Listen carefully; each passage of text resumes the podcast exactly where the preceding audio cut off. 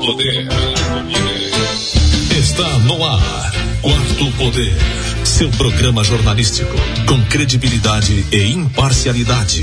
Sob o comando do economista Matheus Fernandes. E dos bacharéis em Direito. Felipe Barros e Lucas Cavalcante.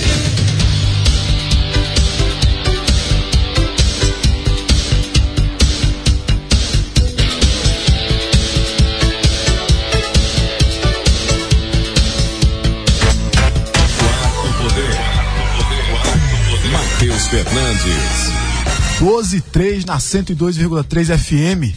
Com vocês agora o quarto poder aqui na Rádio Marano. E ele comigo, sempre na nossa bancada de segunda a sexta, Lucas Cavalcante. Lucas Cavalcante. Boa tarde, Matheus. Boa tarde aos ouvintes da Rádio Marano. Boa tarde, meu amigo Júnior, que já está aqui nos ajudando, como sempre, na, nas operações. E também conosco, fazendo uma conexão lá de Belo Jardim, nosso amigo Felipe Barros. Felipe Barros. Boa tarde aos nossos ouvintes, boa tarde Lucas, boa tarde Matheus. É uma honra estar aqui mais uma vez com vocês, a gente falar a respeito da política do nosso país, do nosso estado, do nosso município. É isso aí. Vamos às, às manchetes.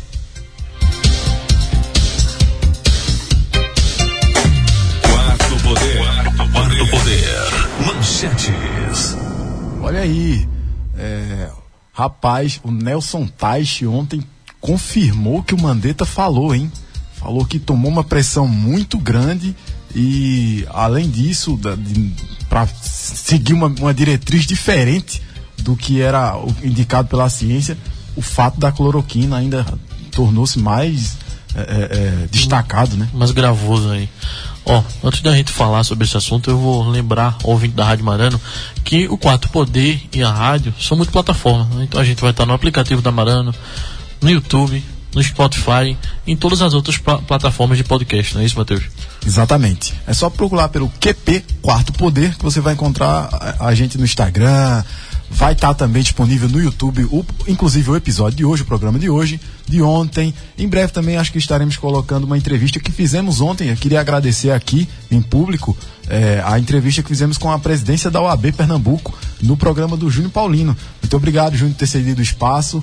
É sempre uma honra estar trabalhando com o pessoal aqui da Marano, principalmente com essa equipe genial que a gente tem por aqui. Bom, e ainda falando de CPI, lembrando que hoje a gente tem um colunista muito especial que vai tocar nesse assunto, então a gente vai guardar ele lá pro final, que é Dr. Gustavo Krause. Exatamente, ele que escreveu um artigo muito forte sobre isso, né? É, outra coisa também que está sendo destacado na nossa região é que o prefeito de Águas Belas, Luiz, de Águas Belas, Luiz Haroldo, e a sua vice Eliane Codinho tiveram seu mandato cassado, né? Né, né, é, as informações são preliminares ainda, mas é, que eles tornam, se for adiante o processo, pode tornar eles inelegíveis durante oito anos. Isso é, é- é um fato bombástico, né? Assim, para nossa região. De Águas Belas é uma cidade de muita relevância aqui na nossa região. né? É até, até de certa forma um pouco inédito, né? A gente nunca teve uma, uma coisa tão, tão gravosa nesse sentido. Enfim, vamos esperar as cenas dos próximos capítulos. Exatamente. Falaremos também um pouco da alta da Selic, né? Ontem se confirmou que a gente vinha conversando ao longo da semana de que a alta de juros permanece por conta da inflação. Isso e muito mais traremos depois dos intervalos.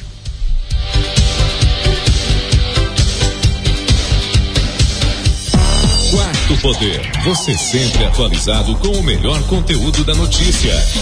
102,3.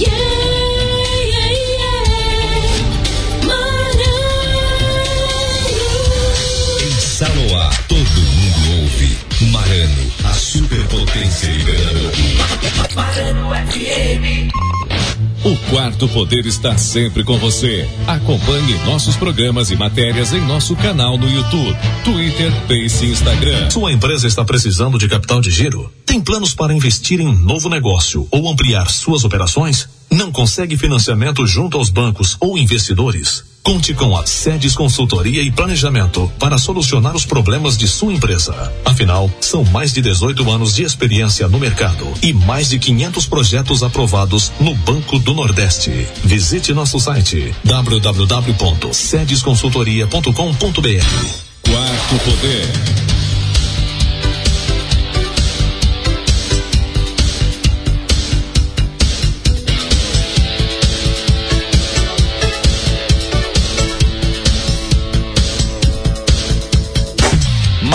Fernandes. 12 e 8, estamos de volta na sua 102,3 FM, a Rádio Marana, a rádio que todo mundo ouve. O Quarto Poder sempre te informando sobre política, economia, comportamento. E ontem, na tarde de ontem, né, é, o, o, Copom decidiu no final da tarde elevar a Selic em 0,75 pontos percentuais ao ano, chegando a taxa de juros básica, que é a nossa Selic, em 3,5 ao ano no total, né? Segue uma tendência de alta para combater a inflação. Quem vai falar um pouco sobre isso para nós é o nosso... nosso querido amigo Écio Costa. Economia e Negócios. Oferecimento Sedes Consultoria. Soluções para a sua empresa. Economia com Écio Costa. Écio Costa. Boa tarde, Matheus e Lucas. Boa tarde, ouvintes do Quarto Poder. Hoje eu vou falar sobre o Banco Central, através do Comitê de Política Monetária, que elevou novamente a taxa de juros básica da economia, a Selic, em 0,75 pontos percentuais. Agora, a Selic está em 3,5% ao ano. Essa decisão seguiu, de certa forma, o que esperava a maior parte dos analistas após o Banco Central ter apontado na reunião anterior uma alta dessa mesma magnitude. É importante a gente entender melhor qual uh, o comunicado que eles eh, divulgaram junto com a decisão. E o comunicado fala que no cenário externo há novos estímulos fiscais em países desenvolvidos né, que vem com também a implementação dos programas de imunização contra a Covid, uh, com o intuito de promover uma recuperação mais robusta, mais forte da atividade ao longo do ano. A presença de certa ociosidade na economia eh, também sugere que os estímulos monetários, eh, ou seja, as políticas eh, fiscais desses países, terão uma duração longa. Mas há questionamentos com relação aos riscos inflacionários nessas economias, que pode tornar esse ambiente desafiador para países como o Brasil. Ah, já aqui no Brasil, indicadores recentes mostram uma evolução positiva, mais positiva até do que o esperado, né, com relação à atividade econômica, eh, mesmo com essa segunda onda da pandemia que nós estamos passando é, ainda assim a atividade foi positiva. Mas há ainda incertezas sobre o ritmo de crescimento da economia né, e isso pode levar tempo para retornar uma normalidade. Há uma preocupação do Banco Central com a inflação aqui no Brasil. Ele fala que o comunicado fala que, com exceção do petróleo, os preços internacionais das commodities continuam é, pressionados, com impactos sobre a projeção de preços de alimentos e também de bens industriais. E você tem também é, patamares mais elevados da bandeira tarifária que vão manter a inflação pressionada no curto prazo. Então, uh, o governo, o Banco Central, né, vem acompanhando isso com medidas né, para conter essa elevação, né, como essa, eleva, como essa, uh, essa esse aumento agora de 0,75 pontos percentuais na Selic. É, então, o, relatório né, também diz que é, há uma preocupação importante com o risco fiscal ainda, né, que caso você não tenha as reformas importantes que precisam acontecer na economia brasileira, vai ser necessário é, elevar talvez a taxa de juros para patamares mais altos, a taxa de juros estrutural da economia.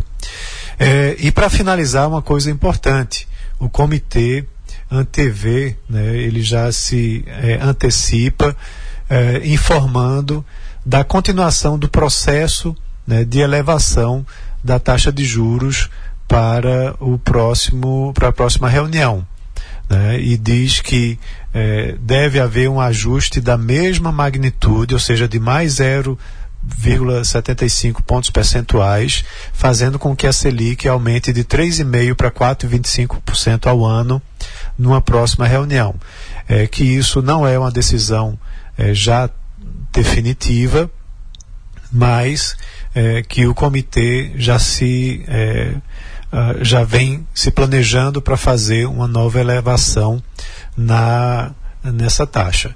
Claro que essa visão vai continuar dependendo da evolução da atividade econômica, segundo eles, do balanço de riscos e também das projeções e expectativas de inflação.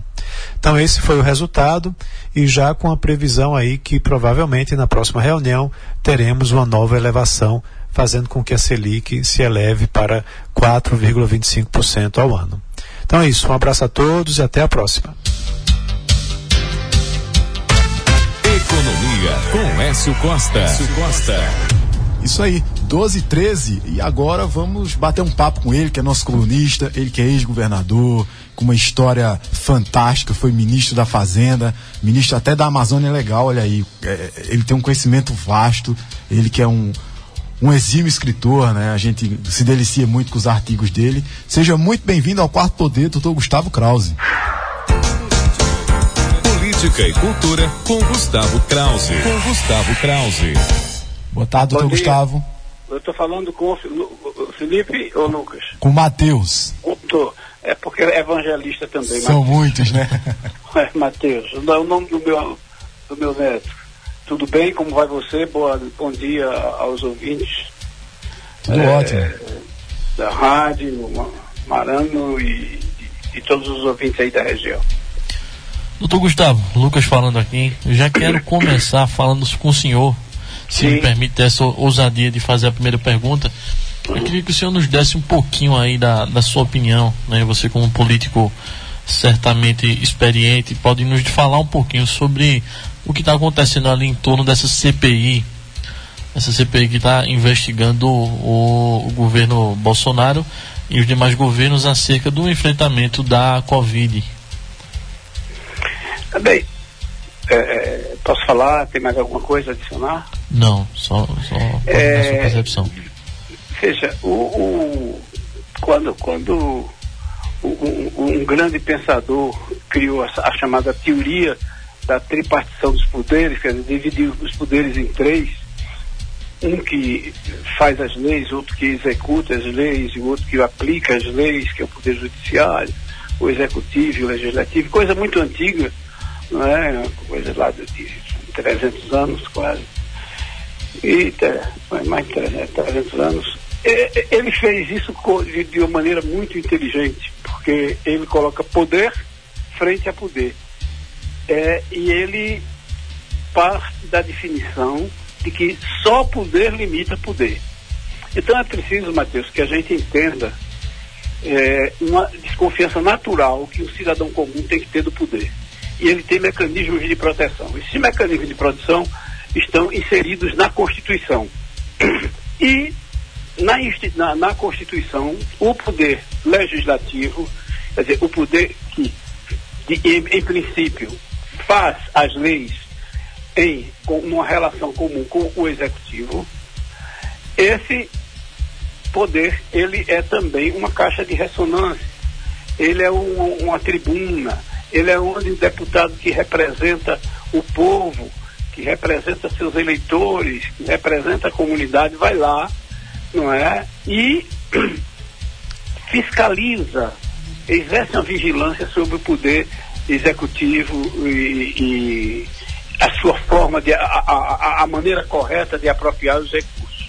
No conjunto dessas atribuições está uma atribuição que eu reputo a mais é, aguda de todas, que é a, a investigação, especificamente as comissões e de investigação, como é o caso da, das comissões parlamentares de inquérito, que são o, o exemplo típico do, do máximo exigido, porque o, o parlamento é preciso ter um fato objetivo definido, ele determina um prazo cria uma comissão específica, dependendo do tamanho do assunto, e, e os, e os é, parlamentares que fazem parte dessa, uh, dessa comissão, eles, é, é, é, eles têm um quê de poder de polícia, eles podem dar a, a voz de, é, é, prisão de voz em flagrante. Não pode exercer outros poderes investigativos, mas é um mecanismo importante para avaliar, para fiscalizar a responsabilidade do presidente do executivo em relação ao cometimento de crimes de responsabilidade política que estão também previstos na Constituição.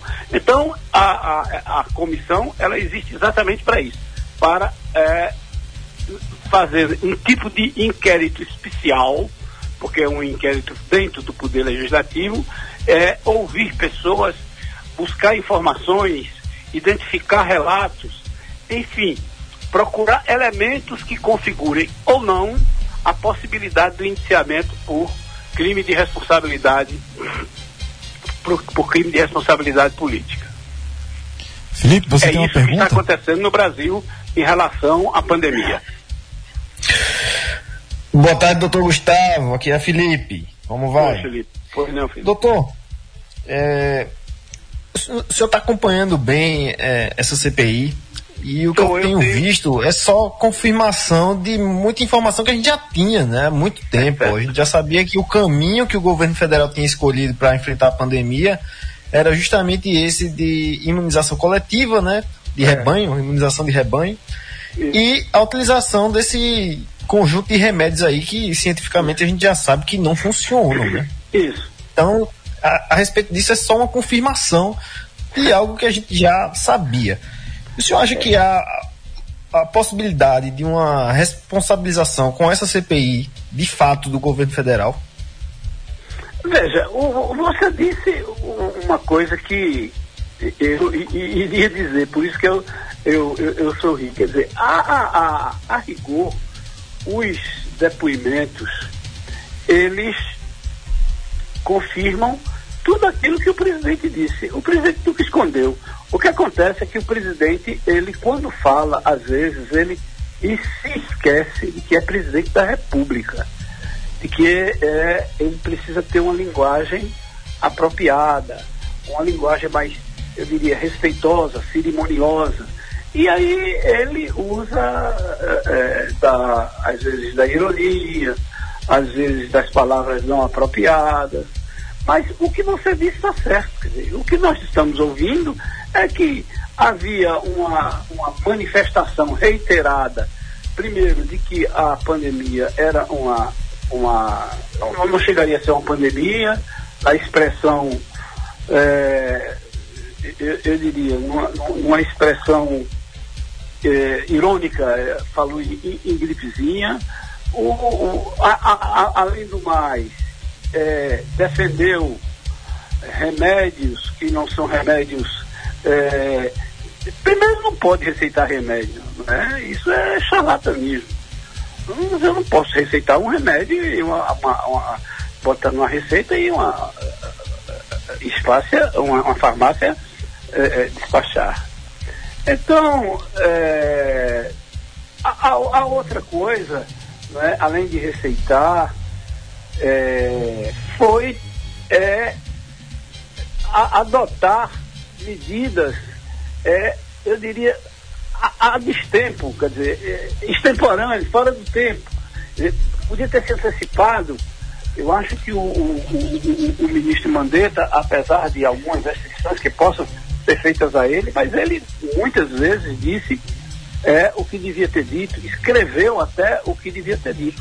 Então, é, o que é, a, a, a, a comissão vai fazer é coletar tudo isso, analisar e fazer uma proposição. Aí vem o lado político, porque você tem que ter um fato real, ou um fato econômico, um fato social, um fato político, um fato sanitário. Você tem que ter um objeto, e esse objeto está definido, né? E aí vem a questão de natureza política, porque isso vai para uma apreciação, para uma votação no plenário do, do da Câmara, do, do, da Câmara não, do, do Congresso.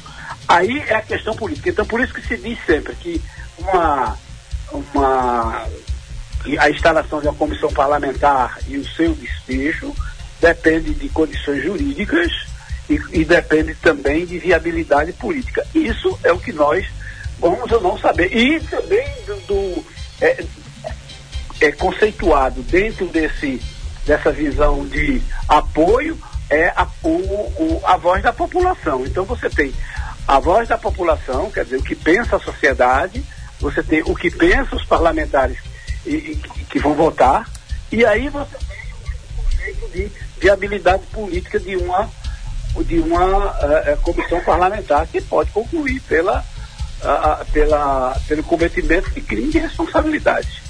Doutor Gustavo, ainda observando a questão política, é, acredito que o Taish não, porque o Taish era um médico, continua sendo, mas o Mandetta, além de médico, ele, era, ele já foi deputado, enfim, tem pretensões políticas também.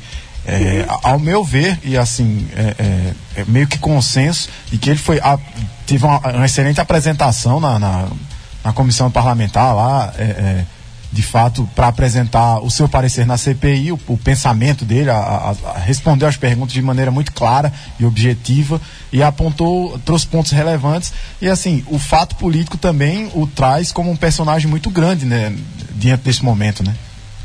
É, porque o, o, o veja, não há como negar que você tem é, a, a, a, esse tipo de providência, ele proporciona é, um, um ele proporciona um, um, um, palco.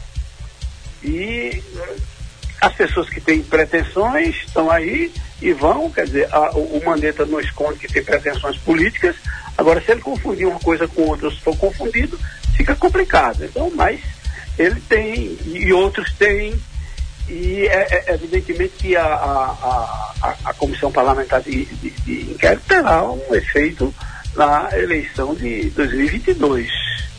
Né? Então, é, o, o, me parece que o, o, o, ministro se ouve com correção. Né? Há, há, há, algumas avaliações de que ele errou em um dado aqui, um dado acolá, exagerou aqui, mas acertou acolá. A Folha de São Paulo traz todo um, um, quadro, resumo sobre isso, mostrando uma certa imparcialidade, mostrando, ou tentando mostrar uma certa imparcialidade mas, na verdade, o que ele relatou, inclusive o livro que ele escreveu, não é sobre não se, não, não se abandona um paciente, né? É, é, é, uma frase que ele diz que aprendeu com o pai. Então, é um depoimento e o Tais também, que é um outro estilo, que não tem pretensão política, etc. Ele disse mais ou menos o que a gente sabia. Ele não estava disposto a chancelar, ele não estava disposto a é, legitimar uma orientação que negasse padrões científicos de é, padrões científicos de segurança e de eficiência. Exatamente, doutor Gustavo, deixa eu fazer minha pergunta. Eu vou só mandar um abraço aqui para o nosso querido ouvinte Tiago Brasil, que está aí fazendo suas viagens e sempre nos escutando, escutando o Quarto Poder. Mas, doutor Gustavo, voltando a esse pensamento acerca da tripartição de poder, nós temos uma instituição, que é o Supremo Tribunal Federal, no uhum. topo do Poder Judiciário, que uhum. tem algumas figuras emblemáticas. Né? Eu, eu vi que o senhor escreveu um artigo que foi veiculado na imprensa acerca de uma delas, que é o, o Gilmar Mendes, que, para o bem ou para o mal, a gente sabe que ele é uma figura extremamente emblemática ali no Supremo Tribunal Federal. O senhor poderia nos falar um pouco sobre, sobre sua percepção da figura do Gilmar? Pois não, eu, e por favor, o, o, senhor foi muito metafórico, né? Muito elegante no, no seu artigo. É, Parece que o senhor seja enfático hoje. É, de fato, eu procuro evitar, não é? Como eu já disse a você, eu procuro evitar a desqualificação, eu procuro evitar a, a espetada com a palavra, eu procuro é, sempre ou criando, um, como você disse, uma metáfora que eu usei o goleiro Gilmar como o supremo dos 11, porque ele foi o maior goleiro da história do Brasil. E, no fundo, quando as pessoas pensavam que eu estava falando sobre e, e, e Gilmar, o goleiro, eu estava me referindo, quer dizer, ou melhor, pensava que eu ia me referir ao Gilmar Mendes, estaria me referindo ao Gilmar. Mas, na verdade, o que eu quis dizer é que ele tem uma personalidade, que é uma personalidade muito forte, que se insere num quadro onde o Supremo Tribunal Federal exerce, todo mundo sabe, um ativismo político.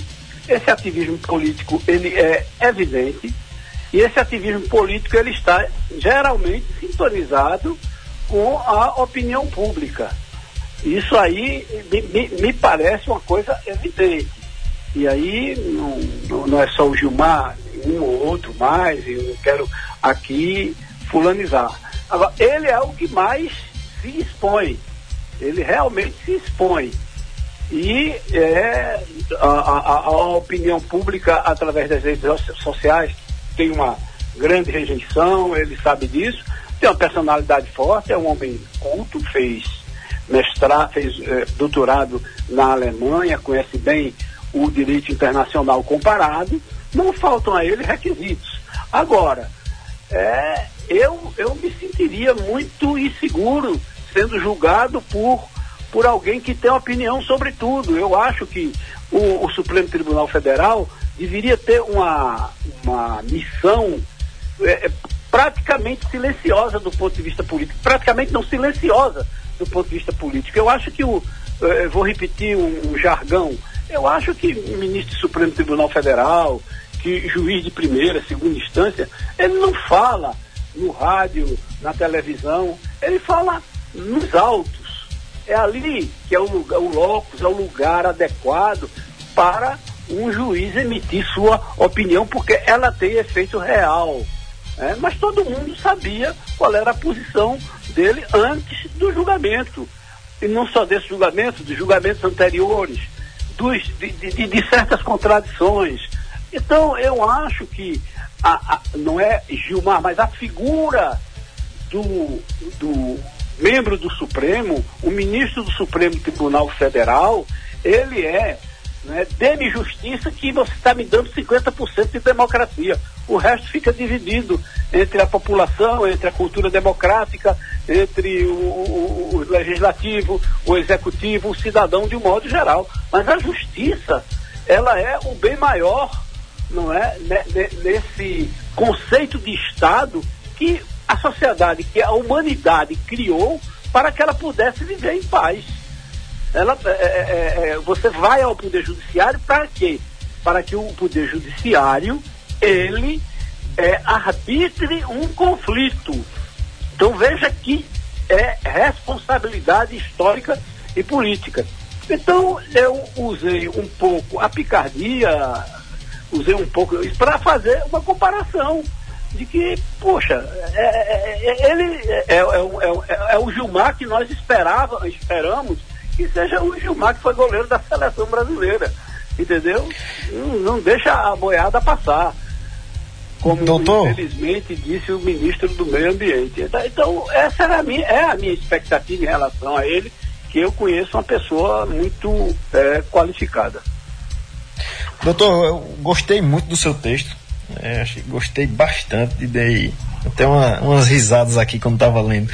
É, e gostaria de fazer uma pergunta porque eu acho que complementando o que o senhor falou, né, que não quer denegrir nem desqualificar aí o ministro, mas acho que as atitudes de, do, desse ministro é que já falam por si mesmas, né?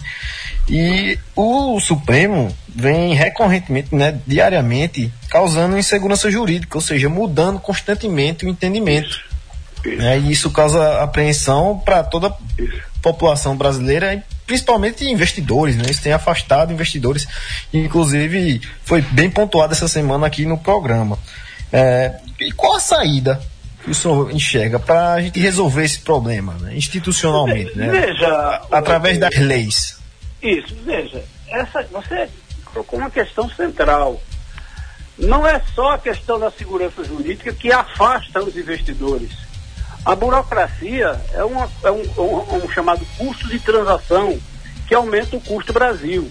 O Brasil tem uma posição no, no, na uma avaliação de uma é, de um, uma ação do Banco Mundial que é, é, é que se chama Doing Business, fazendo negócios, onde ela pega 12 critérios e pontua cento, me parece que 190, 180 países. É, eu, é, é, o Brasil esteve na penúltima colocação quando foi avaliado no tempo gasto para, a, para aquilatar o valor dos impostos. Certo? Ele gastava cerca de. de é, agora é menos, mas gastava cerca de duas mil horas.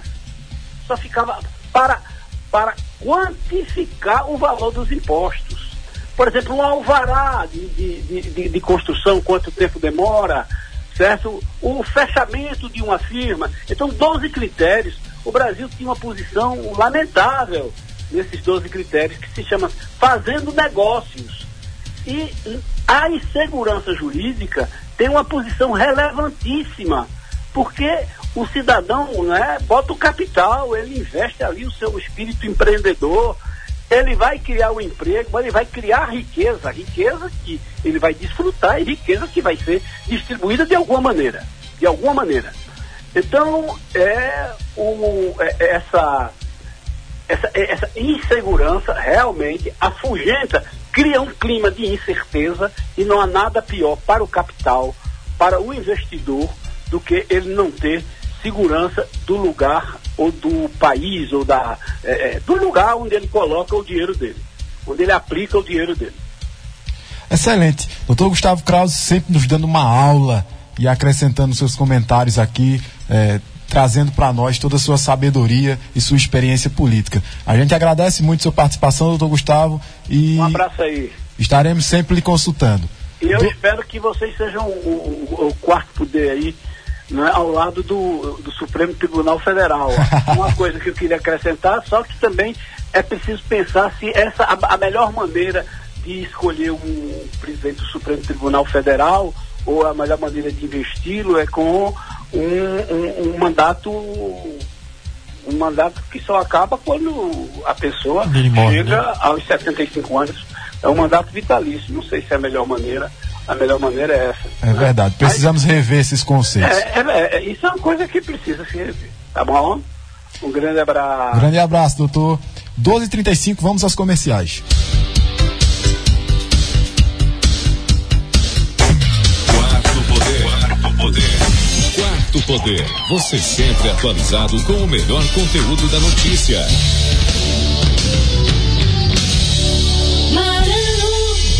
Madrugada Alternativa. Todo dia, zero hora. Aqui na Marana. Aqui na Marana. Marano FM.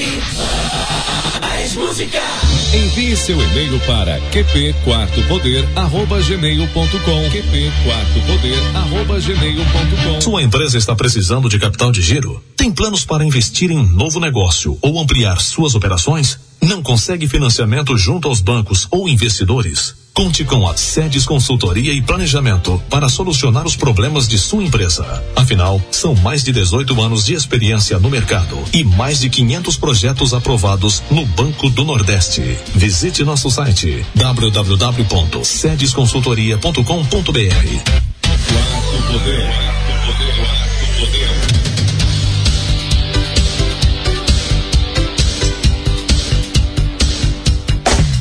Lucas Cavalcante. Isso aí, voltamos 12h37 e agora a gente vai escutar um pouquinho sobre o depoimento do, do ex-ministro Tais, né, que falou ontem na comissão de parlamentar de inquérito, né, com o nosso amigo Yuri Hudson, lá de Brasília.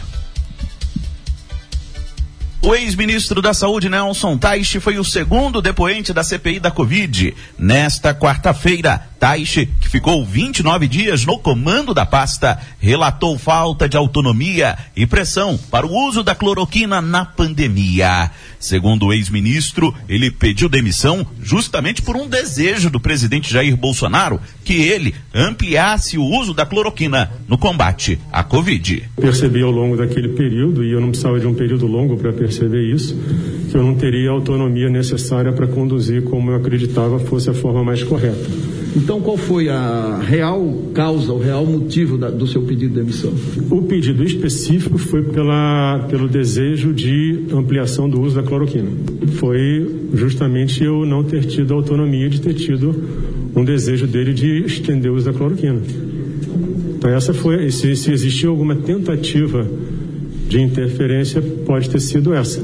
Durante a oitiva, Tais foi questionado diversas vezes sobre a atuação de Eduardo Pazuello enquanto secretário executivo, número 2 no Ministério da Saúde.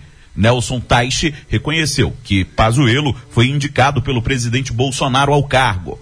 Ao sair do ministério, o general do Exército foi alçado ao comando da pasta.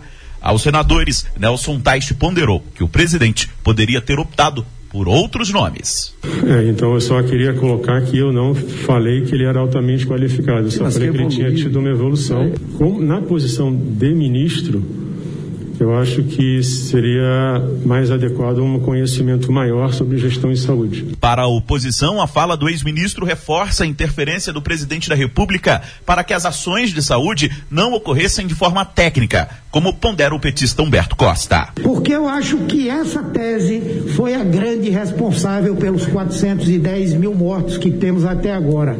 E mais, ela representa um crime doloso contra a vida humana no nosso país. Já o governista Marcos Rogério Dudem sustenta que no depoimento o ministro não apontou ingerências indevidas de Bolsonaro na pasta.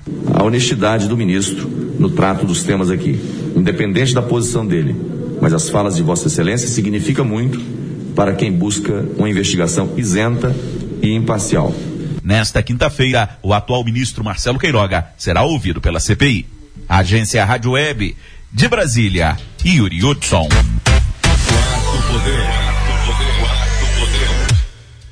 Olha aí, o, o, o Yuri Hudson trouxe uma excelente entrevista, excelente eh, reportagem sobre o tema que a gente estava tratando, né?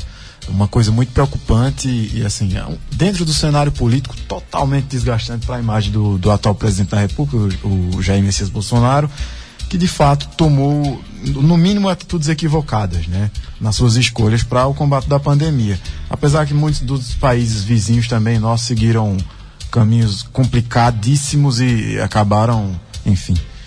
É, eu acho que o maior, maior problema aí nesse sentido da, da CPI e também no enfrentamento da, da pandemia aqui no, no Brasil é que você tem ações e, e omissões que são muito claras do governo. Então, é... Ações erradas e omissões piores ainda. Piores ainda, né? exatamente.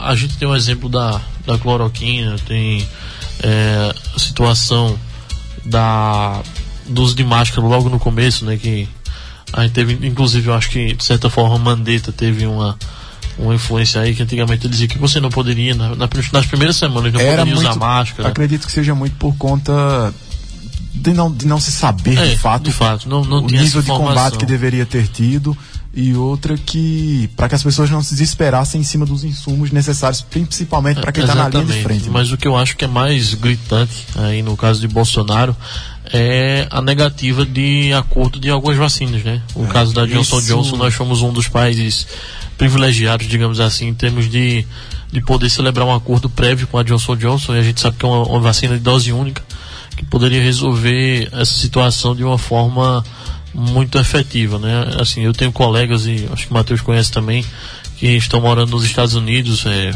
cursando faculdade lá, e esse pessoal já se vacinou, tá? Em alguns estados aí do dos Estados Unidos, é, o pessoal já se vacinou, tomou a sua dose e está imunizado. Isso poderia estar acontecendo no Brasil, mas a gente teve, salvo engano, ali entre junho e julho é, do ano passado, a negativa de Bolsonaro em fazer o acordo com a Johnson Johnson, mesmo sabendo que a pesquisa tinha progredido significativamente. Isso, deu uma travadinha aqui que é normal. Pode falar, Felipe. É verdade, Lucas. É verdade. Isso aí que você pontuou muito bem, né? Nos Estados Unidos, Hoje eles já estão vacinando, me parece, adolescentes de, a partir de 16 anos já estão sendo vacinados. Ou seja, o pessoal da nossa cidade, como você pontuou aí, já, já estariam vacinados. Né? E essa, com certeza, é a melhor solução para o retorno das atividades né? econômicas, sociais e etc. Uma, um dado também relevante que a gente tem que levar em conta é que agora ao vivo, né, quem está dando o seu depoimento é o Marcelo Queiroga. E ele está sendo pressionado justamente a respeito do, da utilização de cloroquina, se ele liberou ou não a utilização de cloroquina. E até o presente momento ele está sendo taxativo, dizendo que em momento algum autorizar o, o uso dessa, dessa medicação. E também está sendo pressionado a respeito da vacina. E a resposta dele é a que a gente já sabe, né? Que a única solução para a gente sair dessa crise, dessa pandemia, é a aplicação massiva né, de todos os cidadãos da vacina.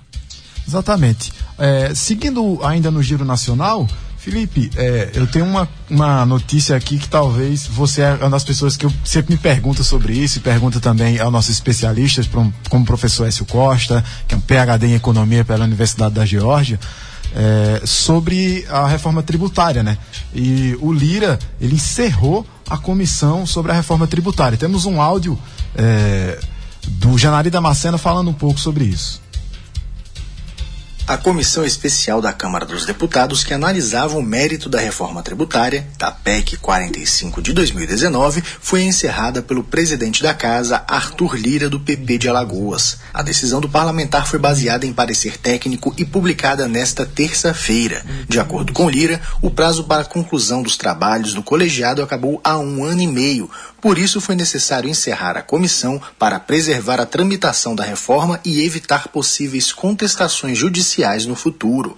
O relator da Comissão Mista de Reforma Tributária, deputado Agnaldo Ribeiro, do PP de Pernambuco, também apresentou parecer nesta terça na Comissão Mista de Deputados e Senadores, criada para que Câmara e Senado cheguem a um entendimento sobre o texto antes da votação pelas duas casas. De acordo com Lira, esse parecer não será votado na Câmara. O parecer de Agnaldo Ribeiro sobre a emenda à Constituição cria o Imposto sobre Bens e Serviços, IBS, em substituição a cinco tributos federais: PIS, COFINS, IPI, o estadual ICMS e o municipal ISS. Reportagem Janari Damascena. Olha aí, Felipe. O que, que, tu tem a dizer sobre Bom, isso agora? Bem, eu, eu acho triste isso, né? Porque eu vejo que é uma retaliação né? política bem, bem claro, né? Porque essa PEC 45 foi de autoria do deputado Baleia Rossi, que foi opositor à, à Lira na eleição para presidência da Câmara. Então fica bem claro que isso é uma interferência política e clara, né? E, e, os, e as notícias que nós temos aí de bastidores é que realmente a PEC não vai para frente, né? Ele fez isso realmente para deixar ela de lado, para não considerá-la. E vem aí possivelmente o retorno da CPMF, a tão temida CPMF, né? Um, um, um, tributo aí, não sei se o pessoal lembra, né? Que é sobre as. Tinha algum tempo atrás, existia, que é sobre as transações financeiras. Né? E transações financeiras que não geram, não estão gerando riqueza nenhuma. Né? Você vai pagar a mesada do seu filho e transferindo para a conta dele, você vai pagar imposto sobre isso. Então isso é um absurdo. É, nos resta torcer aí para a tramitação da, da PEC que corre no Senado. É que eu agora me esqueci, me esqueci o número dela, acho que é 52, algum, alguma coisa assim. Eu vou confirmar aqui, mas nos resta torcer para que essa PEC do Senado é, vá para frente, né? Olha, Felipe, algo que me preocupa também, eu queria que tu desse tua opinião, junto comigo é essa questão da unificação do tributo, né? Porque a gente sabe que quando você tem uma diversidade de tributos, uma diversidade de impostos a pagar, você tem períodos diferentes de recolhimento, né? Por exemplo, se você tem ah, imposto X você pode pagar no começo do mês, imposto Y você pode pagar no final do mês. Quando você unifica os impostos, e aí quando a gente trata de unificação, no caso dessa reforma especificamente, muito provavelmente vai ser só unificação é, nominal. você dá uma simplificada no sistema tributário, mas ao mesmo tempo faz com que o valor que era distribuído em diluído em, em exatamente diluído em cinco impostos vá para um só. Isso torna mais caro para o empresário e torna mais dificultoso de certa forma de você criar um fluxo de caixa. Se não me engano, a proposta ela é dual. É, ou seja, você pagaria os, esse, esse imposto único em duas oportunidades ao longo do ano. Felipe, tu tinha alguma coisa a acrescentar sobre esse tema ainda? Tenho, tenho sim. Eu acho, assim, eu vou discordar um pouco, Lucas. Eu acho que essa PEC 45 já era algo muito bom, né? E tem essa PEC do Senado que é, a meu ver, é melhor ainda, né? Ela abarca tudo que tem nessa, na PEC 45 e ainda tem informações e, e, dados novos a serem aplicados, que a gente pode falar é, em outra oportunidade. Aqui eu vou me ater realmente e, e, falar a respeito do, do que você comentou. Né? Eu acho que essa unificação é muito boa, porque é, o momento do, do pagamento, a meu ver, é quando há a transação financeira, né? Quando você realmente conclui o negócio. Você pagou ali pelo carro, ou pagou pela sua roupa, foi ali que teve o um negócio. Então, esse é o momento certo para a gente tributar, né? A meu ver. E também, outra coisa muito positiva é que acaba com a guerra tributária. A gente hoje no Brasil vive um, uma guerra entre os estados. Né? Os estados vivem brigando, né? diminui a alíquota para pegar a empresa, para a empresa se instalar no estado e fica aquela guerra. Essa unificação ela vai acabar com essa guerra tributária, até porque o tributo vai ser cobrado em, no lugar onde o, o, o negócio está sendo feito. Então você comprou sua camisa em Pernambuco, o imposto vai para Pernambuco. Você comprou em Alagoas, o imposto vai para Alagoas, que a meu ver é a forma mais correta, né? Que hoje há uma divisão e essa divisão é muito confusa. É, causa vários problemas. É, o momento do pagamento também. Hoje o Estado, antes de você vender, o Estado de Pernambuco especificamente, né? Antes de você vender o, o seu material, a sua peça de roupa, o seu carro, o que quer que seja, você, antes disso, você já está pagando imposto, que é, que é um absurdo, né? Você tem que se descapitalizar, o empresário tem que tirar dinheiro do bolso para pagar tributo, em vez de estar tá investindo no seu negócio, investindo em mais mercadorias, investindo em marketing, é, investindo em várias outras coisas, educação aí, treinamento para os seus funcionários. Então eu vejo com muito bons olhos e fico muito triste que tenha acontecido isso aí na Câmara Federal. Exatamente, Felipe. Então talvez seja uma questão de, de se adaptar a esse possível novo sistema tributário. É. Agora a gente vai aos intervalos comerciais. No momento são 12h50. Voltamos daqui a pouquinho. Quarto Poder. Você sempre atualizado com o melhor conteúdo da notícia.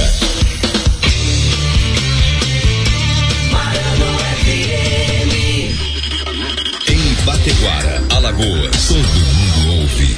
Marano, a superpotência liberadora. Marano FM. O Quarto Poder está sempre com você. Acompanhe nossos programas e matérias em nosso canal no YouTube, Twitter, Face e Instagram. Sua empresa está precisando de capital de giro? Tem planos para investir em um novo negócio ou ampliar suas operações? Não consegue financiamento junto aos bancos ou investidores? Conte com a Sedes Consultoria e Planejamento para solucionar os problemas de sua empresa. Afinal, são mais de 18 anos de experiência no mercado e mais de 500 projetos aprovados no Banco do Nordeste. Visite nosso site www.sedesconsultoria.com.br. Quarto Poder.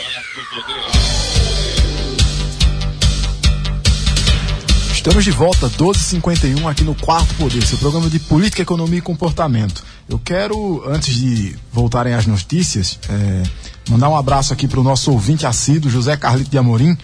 Ele que tava, fez uma pergunta aqui eu vou responder de forma geral para todos, tá? É, ele perguntou se pelo nosso WhatsApp, é, DDD 87, dígito 9, 9683 3332, repetindo, 87 9 9683 3332 se os ouvintes podem sugerir temas. Eu acho que eles claro. devem sugerir temas. A gente está sempre aberto para que os amigos e os nossos ouvintes possam sugerir temas para que a gente possa debater aqui com a, com a bancada e também com o próprio ouvinte, tá? Exatamente. E eu acho que você, ouvinte aí de casa, a gente fala sempre de, de questões políticas aqui e muitas vezes, é, como são vários temas, em uma hora fica pouco para a gente debater. Então, se você indicar uma preferência por um tema, obviamente a gente vai levar em consideração e pautar aqui para você escutar a, a opinião desses rapazes aqui. Exatamente. O quarto poder está sempre disponível ao ouvinte. É, seguindo o giro é, agora estadual e até municipal, de fato, porque tem acontecido com uma certa frequência devido às eleições do ano passado, a, a justiça cassou o diploma do prefeito de Águas Belas, tá? Luiz Haroldo. É, o juiz da, se, da 64, 74 é, zona eleitoral, doutor Rômulo Macedo, Macedo Bastos, emitiu a sentença determinando a cassação do diploma do prefeito de Águas Belas, Luiz Haroldo, do PT, e de sua vice Eniale de Codinho, bem também como tornando-os inelegíveis durante oito anos. O motivo foi o abuso de poder político e econômico nas eleições do ano de 2020. Já já eu vou ler uma nota oficial também, tá? Que, ele, que o prefeito emitiu junto ao seu parecer técnico, mas eu queria comentar um pouco sobre isso. E aí, rapazes, você, inclusive isso aconteceu em Arco Verde também, né? Tem sido um, bastante frequente a, a mesma acusação em, em, vários municípios aqui da nossa região do Agreste, né? Olha, essa, essa figura do, do abuso de poder político e econômico, é, ela está prevista na nossa, na nossa legislação eleitoral e basicamente é abusar do poder econômico e além do limite legal previsto para gastos em campanha. A gente tem o caso de Garanhuns agora, é, a gente tem o caso de, de Garanhuns, por exemplo, aqui que a gente tinha para vereador uma cota, a exemplo, né, só para figurar aqui para o pessoal entender. A gente tinha uma cota de, de 24 mil reais para o gasto do vereador. Pelo menos o gasto né, de declarado, campanha. o gasto de campanha declarado, 20, 20, 25 mil, salvo engano, 24, 25.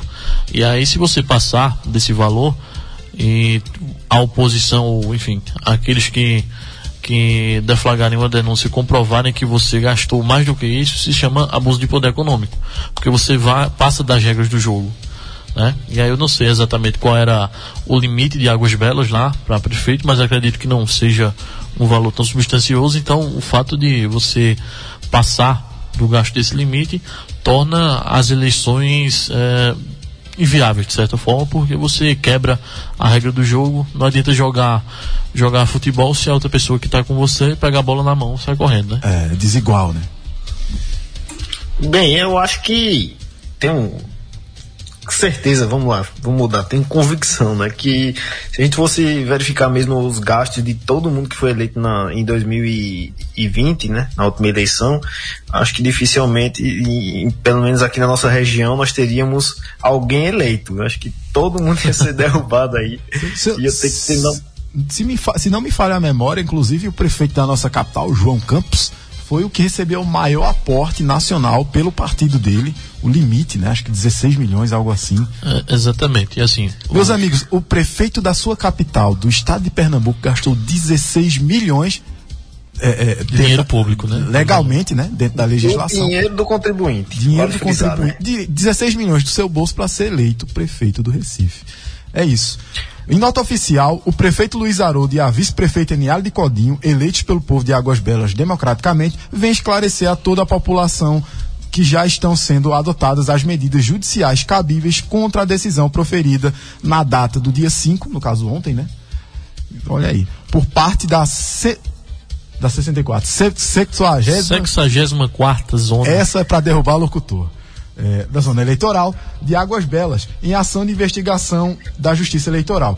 É preciso deixar esclarecido que o referido caso será analisado pelo Tribunal Regional Eleitoral em Recife, que julgará os recursos apresentados, seja e para que seja respeitada a decisão das urnas soberana democrática que emana pelo povo, é, emitiu aqui a, o parecer e a nota oficial, né? Pois é, a gente. Cabe vai... recurso, né? É, é bem, ah, todo, no Brasil, tudo, tudo, no Brasil cabe recurso. Exatamente. É, a grade recursal do Brasil ela é, ela é vasta e longa ao mesmo tempo. E chegando no Supremo tá tudo certo, né? Não precisa mais. Pois é, e ainda falando nenhuma. de insegurança jurídica, a gente não, não, tem, não tem como saber se, se eles vão de fato ser caçados ou não, porque o Brasil é Ainda uma, é muito preliminar. Né? Exatamente, é uma caixinha de surpresas. Olha, é, on, ainda falando um pouco sobre política e também visando o ano de 2022, o, em Brasília, acredito que aconteceu esse encontro, se não me engano, os dois prefeitos, o prefeito Anderson Ferreira, de Jaboatão, é a segunda cidade mais, popu mais populosa do, do, nosso estado, se encontrou com o outro oposicionista também ao governo do estado, Miguel Coelho, tá? Eles que vêm articulando, inclusive junto à prefeita Raquel Lira, né, do, PS, do PSDB, uma chapa de oposição a ao governo Paulo Câmara, que teoricamente lançará talvez Geraldo Júlio, é o que se especula. Outros nomes também são veiculados ao. ao... O nome de Felipe Carreiros também está é, sendo muito forte. levantado aí. Exato. O próprio Ana Raiz, enfim. Temos, enfim, alguns nomes, né? Temos muitas figuras em, em, nos dois polos, no, esse, no polo da situação. Tô torcendo para Geraldinho. Tô torcendo para Geraldinho. Tu tá torcendo para Geraldinho. É, porque ele perde. Ah, tá bom. Melhor que seja ele. Olha aí o Felipe aí declarando, declarando seu amor. De, declarando todo o seu ódio. Geraldo Júlio.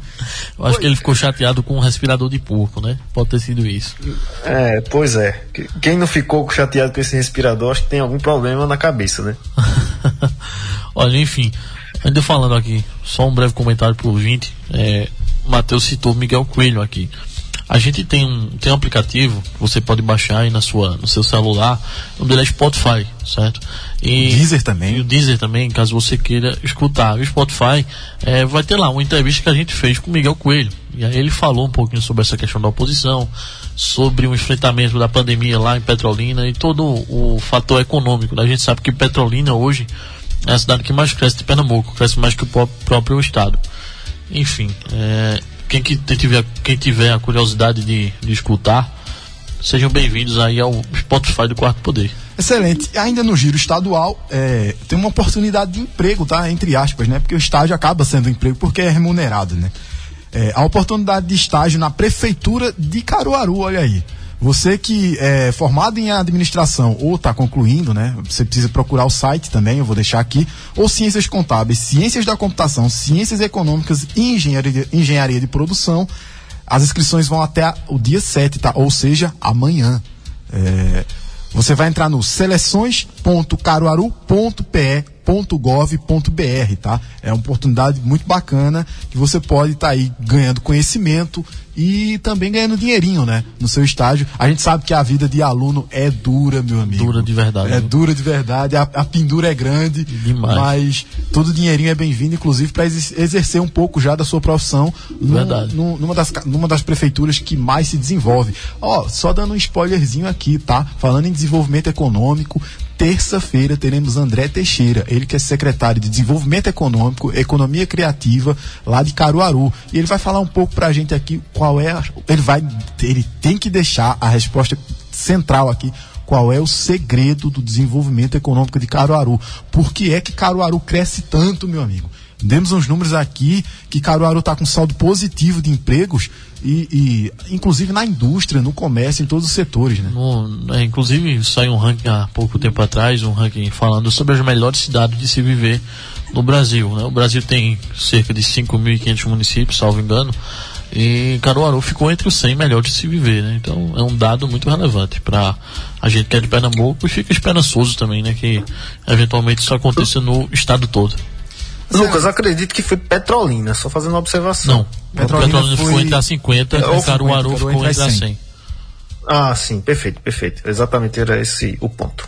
Pronto. É, só para fechar uma notícia municipal, a Câmara, Câmara de Garanhuns, a, a Casa Raimundo de Moraes, que é conhecida por todos, ela instituiu a Tribuna Popular através da resolução 1529, a Câmara de Vereadores de Garanhuns regulamentou a tribuna popular. Trata-se de um instrumento que permite à sociedade civil organizada fazer o uso da palavra durante as sessões ordinárias na Câmara Municipal de Garanhuns. Será que eu posso ir lá falar? Eu acredito que sim. podendo tratar de assuntos do interesse comunitário. Olha aí, a voz do povo no parlamento, Felipe. Será que os vereadores estão assim tão abertos a receber críticas na tribuna? Porque assim, a gente critica às vezes na, na rádio, né? E o pessoal fica meio que ofendido. Será Olha que aí. se a gente fizer isso na tribuna, Alfinetou eles vão vão aceitar isso tranquilamente ou, ou, vai ter uma retaliação? Eu não, não sei. sei, né? Vamos, vamos, Espero que eles não dêem voz de prisão, né? A gente subir lá pra, pra ver. Agora, é claro, a gente sempre corre o risco de ser preso. Né? Mas né? falando sério mesmo, é, é muito louvável, né? É muito bacana esse espaço e assim, é de direito, né? É, é, é de, de fato, fato, de direito que as pessoas deveriam ter esse espaço já há bastante tempo. E agora, com essa resolução 1529, a Câmara Municipal, a Casa Raimundo de Moraes, deu a, é, essa oportunidade. Né? A gente vai ficando por aqui. Hoje, a dica de livro e de filme é do meu amigo Lucas. Pode falar, Lucas. Olha, hoje eu, eu refleti muito ontem à noite quando o Matheus disse, olha, amanhã a dica é tua. Eu refleti bastante. Eu pensei aqui e cheguei à conclusão inclusive durante a entrevista hoje, pensei, pensei muito, não adiantou nada, tá vendo? Doutor Gustavo falou hoje. As branquelas. Doutor Gustavo falou hoje aqui com a gente sobre tripartição de poder, né? Que é uma, uma, uma, a maneira que funciona o nosso Estado. E aí eu vou indicar um livro que ele tem versões menores, tem versões maiores dele, com linguagem mais simples e outra mais complexa. É um livro de, do Barão de Montesquieu, que é O Espírito das Leis. Olha aí. É fácil de encontrar, né? Fácil de encontrar, baratinho, assim, tem, tem exemplares a menos de 20 reais, você compra, lê um pouco, entende como é que funciona essa questão da tripartição de poder, o que é, quem faz as leis, quem, quem as aplica e quem é o executivo, enfim. Ele é de, de uma linguagem muito simples, né? Exatamente. Pois é, pessoal, vamos ficando por aqui. Uma e três. Foi excelente estar com vocês no dia de hoje e retornamos amanhã, se assim o bom Deus quiser. Nos trabalhos técnicos, o Júnior Paulino. Muito obrigado, Júnior. Tamo junto e até a próxima.